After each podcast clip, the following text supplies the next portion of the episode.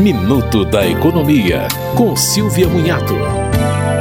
Em outubro entra em vigor um novo modelo para os rótulos frontais de alimentos. Aqueles que tiverem quantidades excessivas de açúcar, sódio e gorduras saturadas terão um selo identificado por uma lupa. A lupa ficará na parte da frente do rótulo, na metade superior, com os dizeres alto em em preto e branco. Não será permitido colocar outros rótulos nutricionais junto com a lupa para não confundir o consumidor. Um alimento com alto teor de açúcar é aquele com mais de 15 gramas de açúcares adicionados a cada 100 gramas de produto. Para a gordura saturada, o limite é de 6 gramas e para o sódio, 600 miligramas.